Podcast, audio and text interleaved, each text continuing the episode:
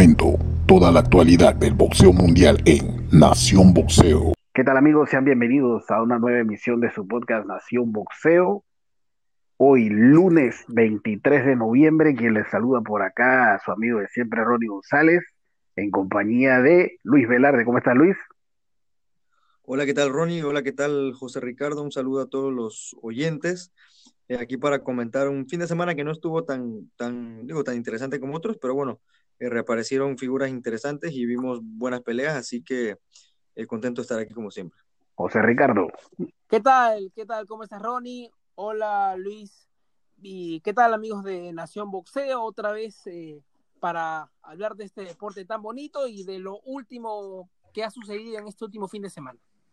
Efectivamente, les recordamos que pueden seguirnos a través de nuestras redes sociales de Instagram, de Facebook y de Twitter en arroba Nación Boxeo. También recuerden suscribirse a nuestro canal de YouTube en Nación Boxeo. Muchachos, eh, un fin de semana eh, donde no hubo eh, la actividad eh, comercial ¿no? que estábamos acostumbrados, digámoslo así, fueron eh, tres eventos como para virriosos, así como nosotros, y como muchos fanáticos que sé que también son virriosos.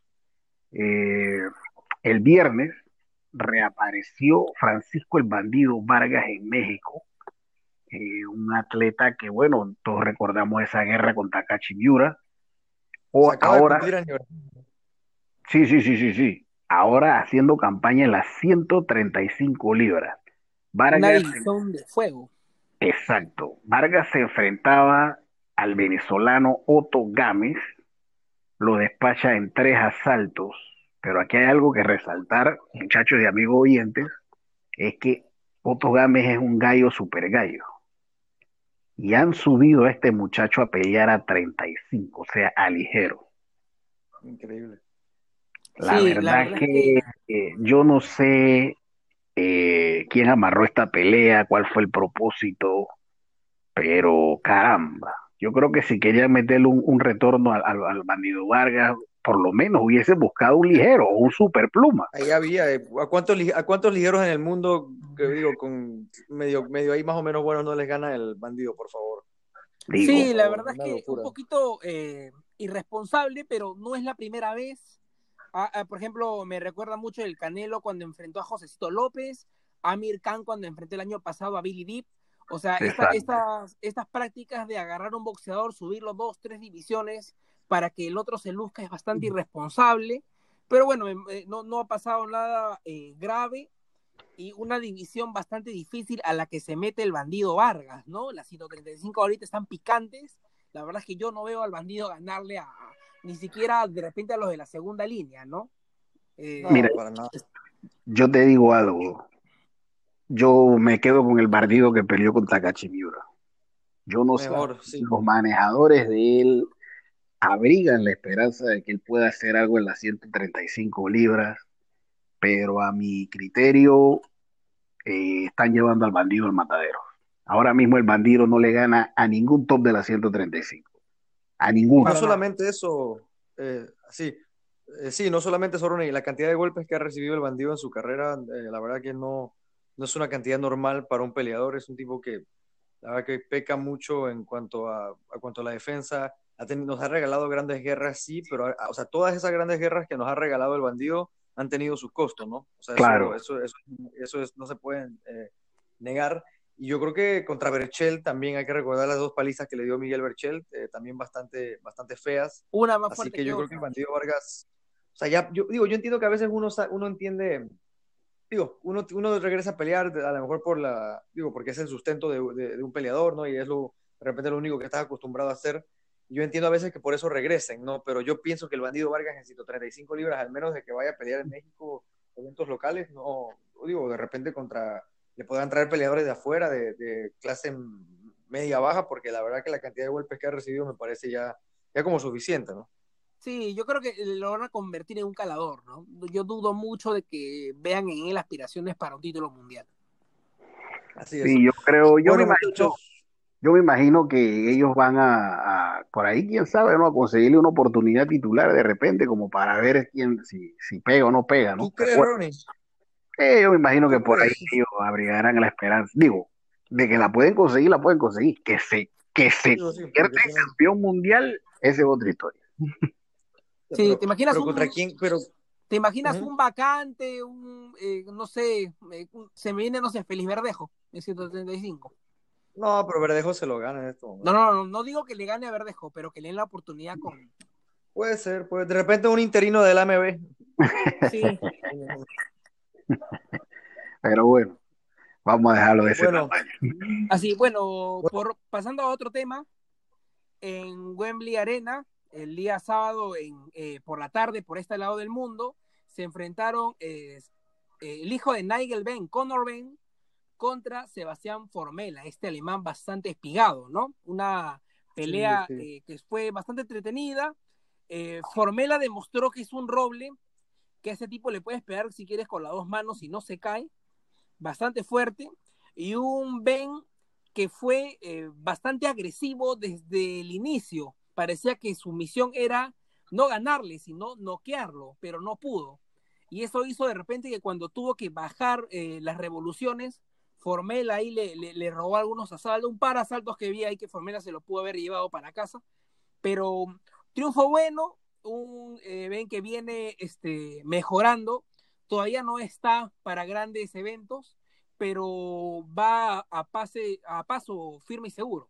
Sí, sin lugar a duda. Yo la verdad quedé muy impresionado. Eh, tengo que aceptarlo. Eh, no tengo por, no, digo, no voy a mentir. Es la primera vez que veo pelear a, Conor Ben.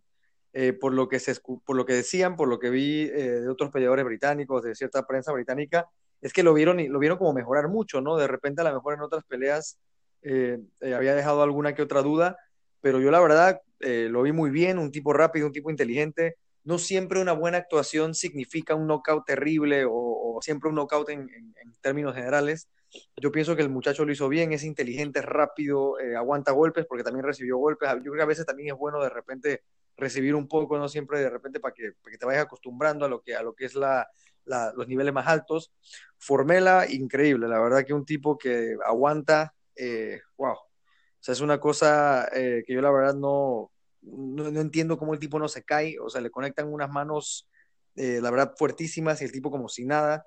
Eh, contra Porter ya lo habíamos visto, Porter no lo pudo noquear y, Formela va a ser un... ¿Ah? Y el estilo de Porter, ¿no? Que, que se avienta. Sí, no, sí, sí, sí. Sin miedo al éxito va, ¿no? Y, Sí, sí, sí. Formela, va a ser, Formela va a ser un excelente examinador para, para, el futuro. Si la verdad quieren, quieren saber si un prospecto ya está listo para brincar eh, de nivel, yo creo que Formela va a estar ahí. Sí, porque no solo te aguanta, sino que también te responde.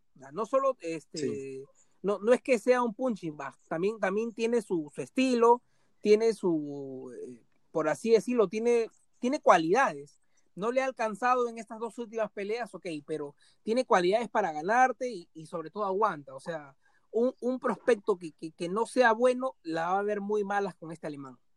Mira, tal cual ustedes dicen, muchachos, eh, yo creo que Conor ayer pues demostró de que el chico tiene material, tiene material para llegar. Eh, pienso que Formela, como bien ustedes dicen, ahora mismo el examinador indicado para cualquiera de estos chicos que vienen subiendo, eh, definitivamente es un innoqueable.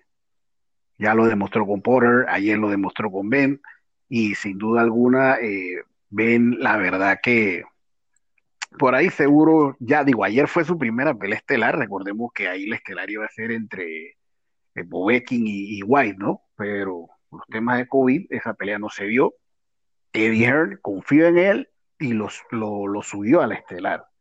Eso te indica de que hay confianza en el chico. Y con la presentación de, ayer, sin lugar a dudas, pues de que ya de aquí en adelante lo veremos estelarizando cartillas de macho, ¿no? Ahora, eh, automáticamente eh, ganando, eh, por ahí ya se, se habla de que en, enero regresa Josh Kelly y se habla también de ponerle una pelea más a Ben para entonces chocarlos a ellos dos. Yo lo que, lo que quiero agregar de, de Formela es que, así como dijo Luis, un buen examinador, ser un buen examinador para, para mí, para, lo, para el 140 que quiera ir a la 147. O sea, yo creo que, que, Formela es eh, un buen examen para ver cómo te con el resto, ¿no? Bueno, vamos a ver, ¿no? Eh, ¿Qué ocurre en el futuro si se da la pelea con Josh Kelly? Así que eso es lo que le podemos hablar, pues, por el momento de este prospecto británico que viene subiendo, como lo es Conor Ben, el hijo del legendario Nigel Ben. Bueno, muchachos, y el último, el último tema del programa del día de hoy, eh, la verdad que una grata impresión en la pelea estelar entre la Abejón Fortuna y Antonio Lozada eh, por parte de Fortuna. Una gran pelea, yo la verdad lo vi muy bien, lo vi muy rápido, lo vi eh, muy fuerte en 135 libras. la verdad que se le ve que, se siente muy cómodo desde, que, desde que llegó ese peso. la verdad que una lástima que no hayamos podido ver la, la pelea con Linares digo, eh, Antonio Lozada, la verdad que hizo lo que pudo, aguantó hasta donde pudo, eh, la verdad que se, vio bastante eh, superado, tiraba los golpes, parecía que no le hacían nada a Fortuna, y el Abejón, la verdad que para cualquier campeón de la 135, o campeón o prospecto, porque también ahí están Ryan y varios otros que, de repente no tienen cinturón, pero que también están en el paquete, el Abejón va a ser un rival durísimo. ¿Cómo la vieron ustedes, muchachos? Bueno, el la pelea eh, con el Cañitas para mí duró más de lo que yo pensé para como la pelea se daba en los primeros dos minutos. Un abejón que salió a matarlo, quería, quería voltearle la cara al Cañitas, pero incluso lo manda a la luna del primer round, el Cañitas se para, sigue peleando y conforme la pelea avanzaba yo por un momento dije, esto se va a ir hasta las tarjetas pero ¿qué pasó? Yo creo que ahí el Cañitas molestó al abejón Fortuna, porque en el round donde, donde Lozada mete sus manos, Fortuna aguanta y cuando él responde el ataque, ahí es donde termina la pelea, ¿no? Como que lo molestó eso al dominicano, que le, sintió que le faltaron el respeto y él dijo, ok, esto se acaba acá y le acabó la pelea. Eh, muy bien detenida por el árbitro, un abejón Fortuna que demuestra que es un tipo de nivel como dice Luis, una pena que no se dio la pelea con Linares, incluso el venezolano eh, lo felicitó por las redes sociales y le dijo que nos vemos pronto. O sea que eso yo, de hecho, y para lo que se vio en la pelea, yo creo que esa, eh, esta pelea entre ambos se puede dar en el primer trimestre del próximo año tranquilamente. Eh, para mí Fortuna le da pelea a cualquier 135, a cualquiera le da pelea no significa que le gana, pero a cualquiera le puede, pero a cualquiera le hace una pelea digna, eh, le hace sacar el 100% a todos, a todos. Así que muy contento por el triunfo del dominicano. Mira, eh, la verdad, vimos a un Abejón por fortuna que salió como quien dice arrancarle la cabeza a Lozada. Por momentos dije, caramba, le aguantaron el temporal se le complicó el asunto. Si vieron, eh, después de por ahí el segundo o tercer asalto, vimos a un abejón que ya estaba retrocediendo.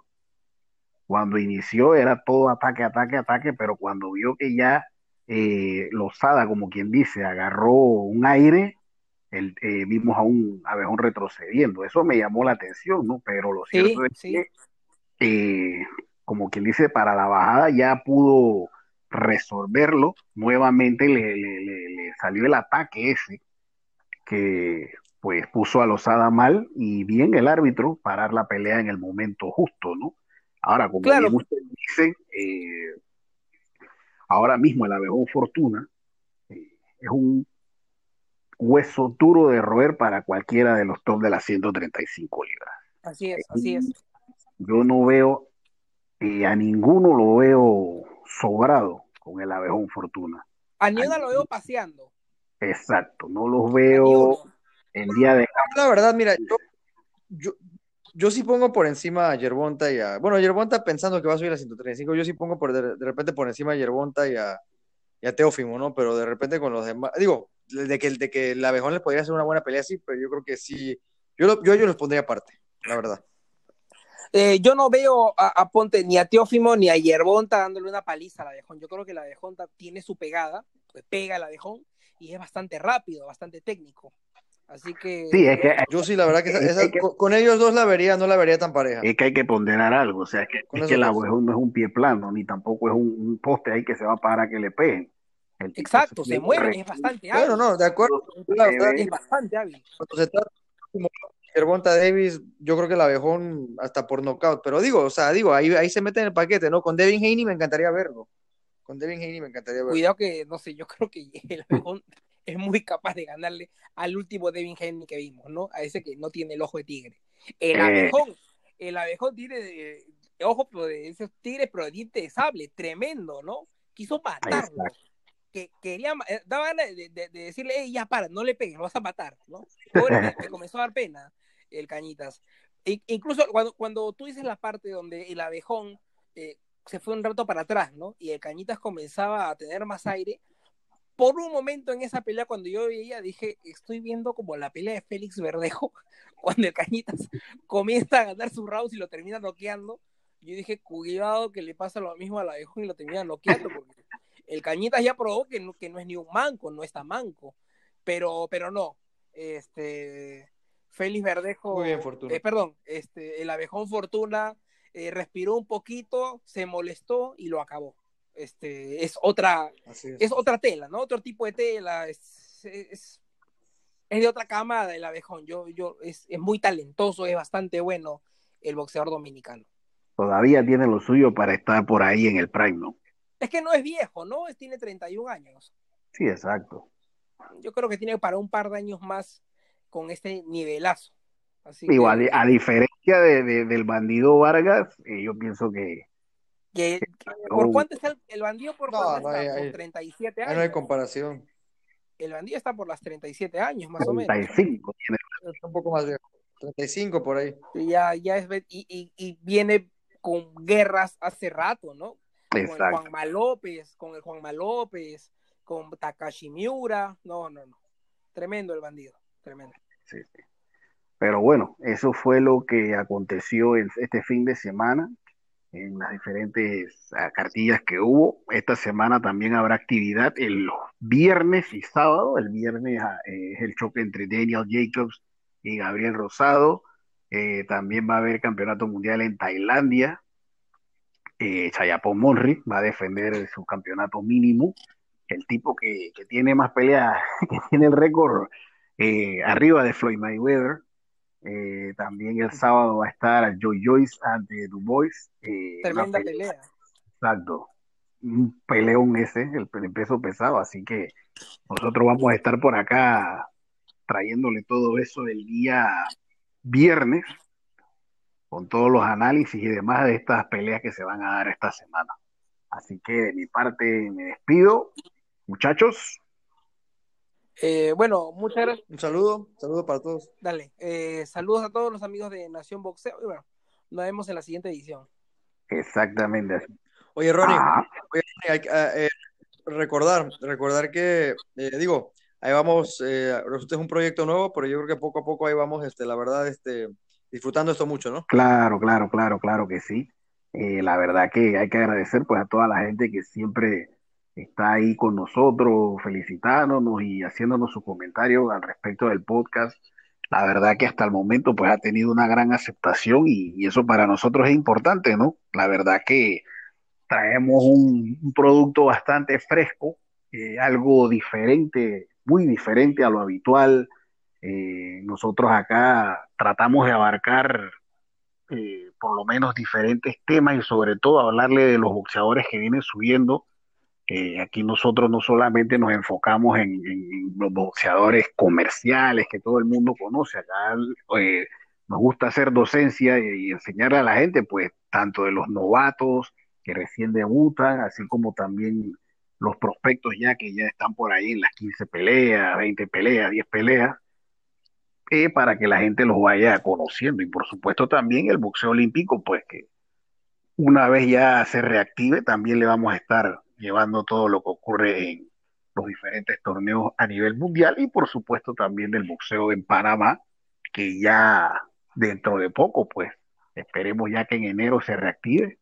Así que eso es lo que le podemos decir a los amigos oyentes. Saludos a todos y que tengan una excelente semana.